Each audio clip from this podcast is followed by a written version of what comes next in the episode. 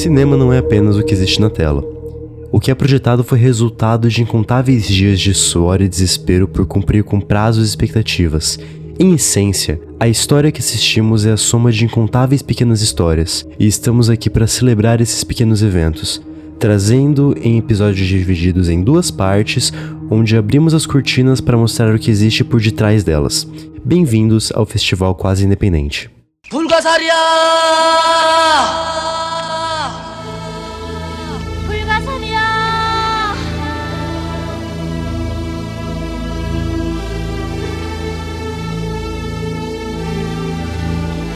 Pulgasari é um filme norte-coreano de 1985, dirigido pelo sul-coreano Shin Sang-ho no auge de um regime ditatorial.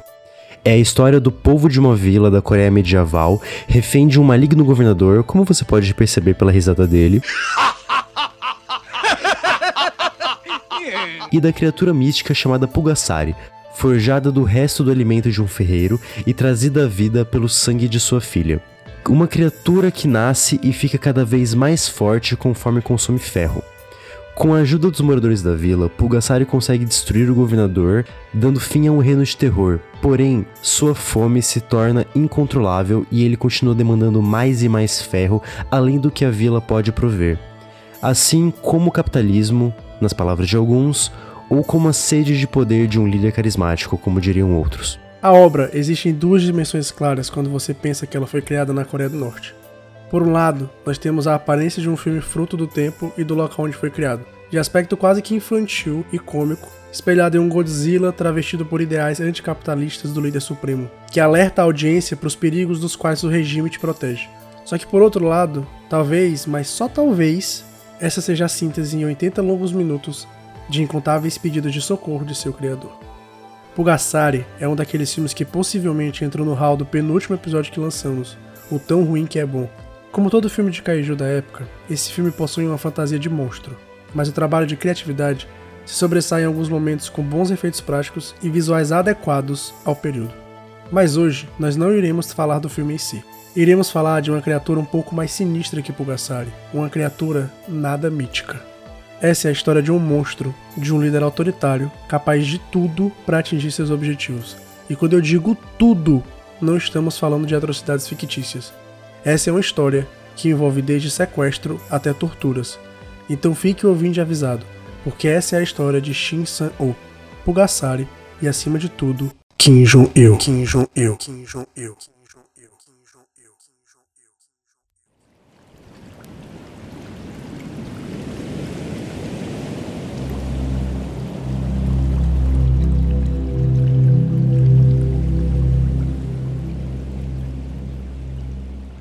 Na Coreia do Norte há uma montanha sagrada conhecida como Montanha Paquedum. Na montanha há uma humilde cabana de madeira e foi ali onde o grande líder Kim Jong-il, cujo nascimento foi anunciado por uma andorinha cantante, nasceu em 16 de fevereiro de 1942. Era uma noite fria de inverno. Caía uma intensa tempestade. Mas quando ele emergiu das entranhas de sua mãe, o céu pavoroso do inverno se transformou numa primavera. Um magnífico arco-íris apareceu espontaneamente e uma nova estrela surgiu nos céus para anunciar o nascimento do grande líder. Uau! É o quê? Isso é o que dizem as lendas coreanas.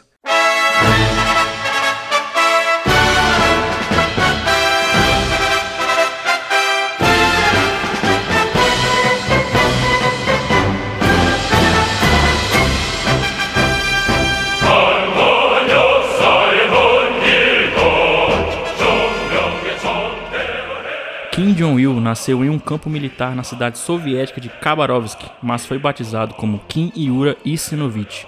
Seu pai era Kim Il-sung, um líder de guerrilha que tinha como propósito lutar contra a ocupação japonesa na Coreia. Quando o Japão perdeu seus territórios na Coreia e a mesma foi ocupada pela União Soviética no norte e os Estados Unidos no sul, a divisão da Coreia era para ser algo temporário. Porém, com o passar dos anos, as tensões entre os Estados Unidos e a URSS começaram a crescer e ficou claro que a união nunca iria acontecer.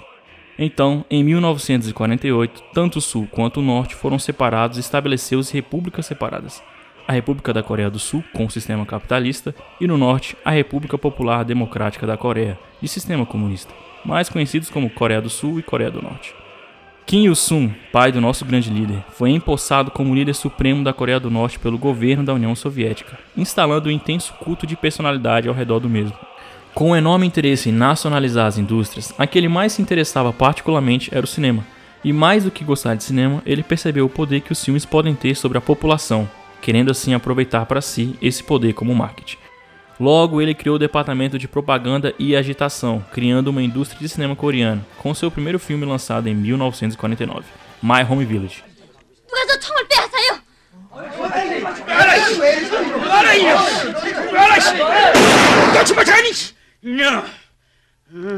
아!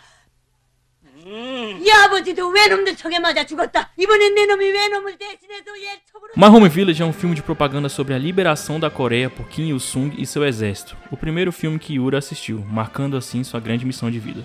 Yura ficou tão obcecado pelos filmes e pela indústria que ele mesmo desenvolveu um sistema de pirataria internacional para ter mais e mais filmes quando sua coleção pessoal se esgotou, no futuro, Yura dispôs embaixadas da Coreia do Norte ao redor do mundo com um centro de cultura que recolhia, copiava e mandava para ele os filmes, operação que continuou até sua morte em 2011. Mas isso é só mais lá pra frente. Em algum momento dos anos 60, seu pai, contrário ao novo governo russo instituído após a morte de Stalin, não querendo que o filho carregasse um sobrenome russo nas costas, aconselhou-o a mudar de nome. Assim, Yura tornou-se Kim Jong-il. Kim Jong-il cresceu como entusiasta do cinema, mas tudo mudou em 1967, quando o incidente da facção Casplan ocorreu. Basicamente, um grupo de veteranos e uma parte de pessoas do estúdio cinematográfico da Coreia, antes aliados a Kim Il-sung, tentaram depor o atual governo, mas obviamente deu tudo errado e eles foram expurgados.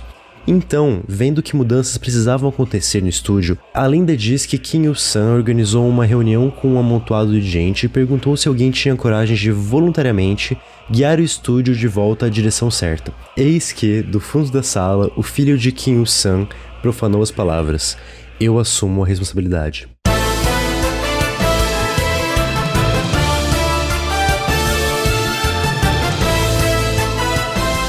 Assim, ele assumiu o cargo de diretor de arte e cultura do Departamento de Propaganda e Agitação. Com os equipamentos de última geração tragos naquele mesmo esquema de pirataria, o primeiro filme produzido sob a asa de Kim Jong-il foi Sea of Blood, uma ópera supostamente escrita por Kim Il-sung, que falava sobre a liberação da Coreia dos poderes japoneses. De novo, o filme foi dirigido por Cho Ik-gil, o diretor mais experiente do país, ao menos ele era, até que... Enfim, a gente vai chegar lá. Um dos maiores sucessos dos filmes coreanos foi The Flower Girl, mais um filme supostamente escrito por Kim Il-sung, e mais um filme que se passa durante a ocupação japonesa na Coreia. Esse filme ganhou muita notoriedade no exterior, e inclusive ganhou um prêmio especial no Festival de Cinema Internacional da Tchecoslováquia. Mas Kim não estava satisfeito. Ele queria que a indústria da Coreia batesse de frente com Hollywood. Ele queria competir com filmes como Star Wars, O Poderoso Chefão e Tubarão. Mas ninguém na Coreia do Norte tinha capacidade de produzir filmes dessa magnitude. Então, ele voltou seu olhar para o mundo, e o primeiro lugar que ele focou foi a Coreia do Sul.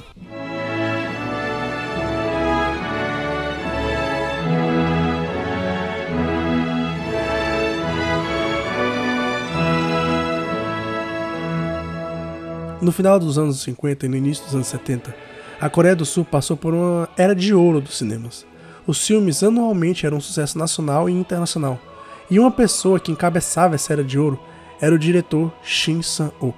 Shin Sang-ok era um dos mais famosos e inovadores diretores daquela época, tendo sido o primeiro diretor da Coreia do Sul a filmar com o CinemaScope e o primeiro a utilizar a Technicolor.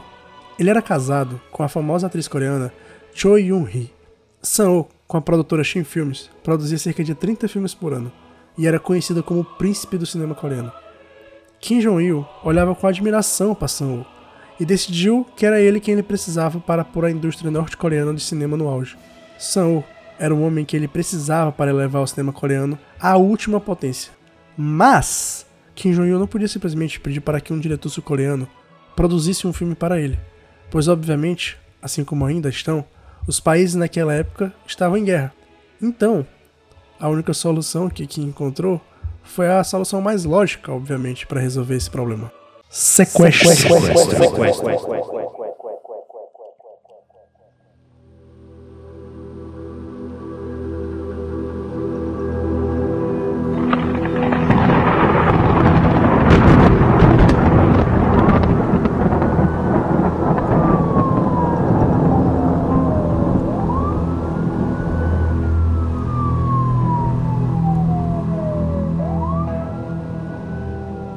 Outono de 1977, a atriz Choi Yeon-hee concordou em se encontrar com um homem em Hong Kong chamado Wang Dang-il, que alegou ser dono de um estúdio de cinema.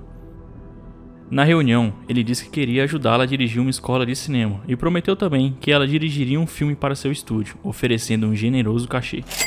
Nessa época, a vida não estava nada boa para Choi e San-ho. Na verdade, ela tinha se divorciado de Shin em 76 após descobrir que ele, em um caso extraconjugal, seria pai de uma criança com outra atriz coreana, Oh Sumi, em 75, a licença de Shin foi revogada após o mesmo desrespeitar constantemente as leis de censuras para o cinema sul-coreano, fazendo com que fosse ilegal ele continuar produzindo filmes na Coreia do Sul. A Shin Filmes declarou falência na mesma época, o que prejudicou a popularidade de seus filmes, automaticamente prejudicando a performance da escola de cinema de Choi Yeon-hee. Ou seja, a proposta de Wang Dong-il apareceu como uma luz para Choi salvar sua vida e sua escola, logo ela aceitou.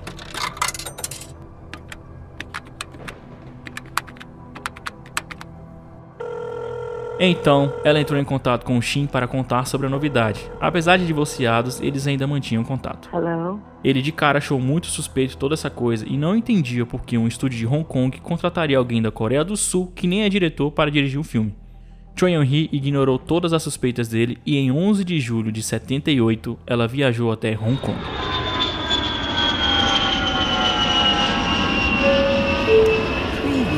Your attention, please.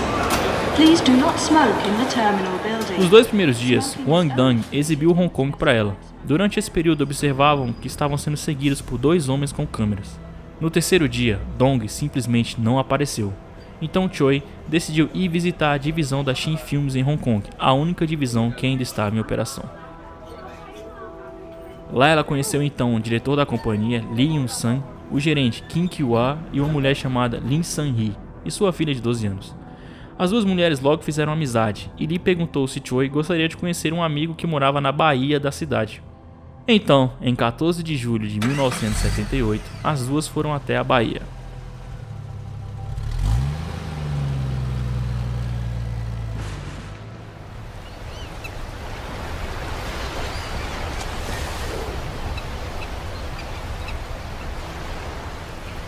Lee passeava com Choi na beira do mar na direção de uma lancha e dois homens de cabelos compridos. Quando elas se aproximaram, os dois homens agarraram Choi, que tentou resistir, mas os dois a colocaram na lancha e a levaram até um navio cargueiro. Quando ela timidamente perguntou aonde estavam levando-a, um deles apenas respondeu que estavam indo até o grande líder Kim. Foi neste momento que Choi percebeu que estava fudida.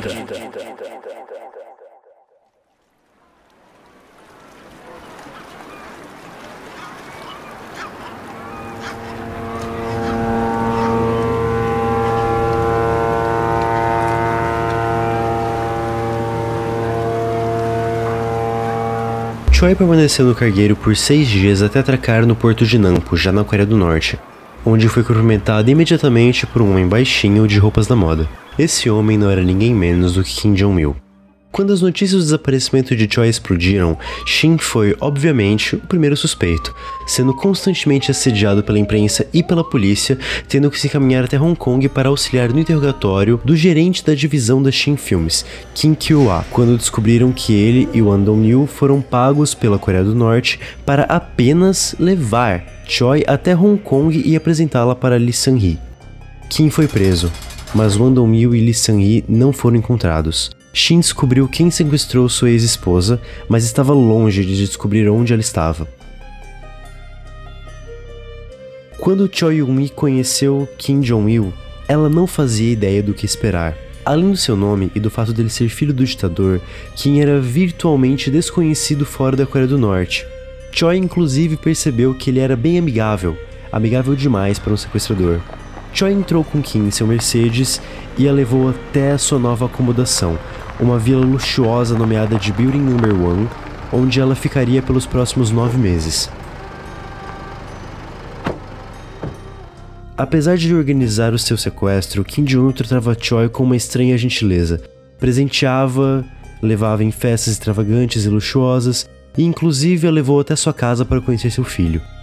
Mas é preciso dizer que isso não diminuía sua ansiedade ou a confortava em qualquer nível, por estar no lugar contra sua vontade e não poder sair sozinha da vila, e inclusive nem sabia o motivo pelo qual tinha sido sequestrada. Uma das coisas mais curiosas sobre sua acomodação é que ele disponibilizou toda uma sala de cinema na mansão para ela, que logo percebeu que isso não era só para seu entretenimento. Kim ordenou que os seus cuidadores exibissem para ela filmes coreanos e ocasionalmente filmes soviéticos, e perguntava constantemente sua opinião sobre todos eles. Cho Yun-hee se tornou uma espécie de conselheira cultural de Kim Jong-il. Foi forçada a uma reeducação ideológica, começando com ela sendo levada ao local de nascimento de Kim Il-sung, a Torre de Juche, a Galeria de Arte Coreana e vários e vários museus e monumentos sobre a liberação coreana das garras dos japoneses. Após nove meses, Choi foi levada para uma outra residência e lá conheceu uma mulher de nome Jordan, que logo descobriu que ela também havia sido sequestrada por Kim Jong-il. Ela conheceu uma dúzia de pessoas sequestradas pelo governo coreano. As operações de sequestro se deram muito nos anos 70. E os principais motivos era que os espiões norte-coreanos podiam se disfarçar pelos sequestrados em suas missões. E de onde Kim Jong-il tirou essas ideias? Bom, seus filmes favoritos eram James Bond, então Shin permaneceu em Hong Kong por vários meses. Pretendia mudar-se para os Estados Unidos, porém não conseguia um passaporte. Foi aí que o diretor do Shin Filmes de Hong Kong, Lin Yu-san, informou que conhecia alguém que poderia ajudar a arrumar um passaporte falso. Então, no meio de uma noite qualquer de julho, Shin e Li entraram num carro enviado pelo contato do passaporte falso. E no meio do trajeto foram parados por outro carro de onde saíram quatro homens que pegaram Shin, enrolaram seu corpo em nylon, desferiram vários golpes em sua pessoa e assim como fizeram com sua ex-esposa, o colocaram numa lancha e levaram até o cargueiro mais próximo, onde ficou por dias até finalmente desembarcar em um único destino: a Coreia do Norte. Ainda que isso pareça lunático, nada que se trate de Kim Jong-il pode ser lunático demais. A essa altura, Choi já estava na Coreia há mais de um ano e continuava sem saber o porquê de ter sido sequestrada. E ela nem tinha a menor ideia que Shin Sang-ok havia sido sequestrado também. A experiência vivida por Choi Yun-hee na Coreia do Norte pode ter sido traumatizante, mas ela não é nada se comparado ao que Shin Sang-ok teve que viver. Shin também atracou no posto de Harbour em julho de 79. Foi hospedado em uma vila de luxo conhecida como Chestnut Valley e também assistiu e analisou diversos filmes norte-coreanos. Passou também pelo mesmo processo de reeducação ideológica, mas contrário a Choi, Shin tentou escapar.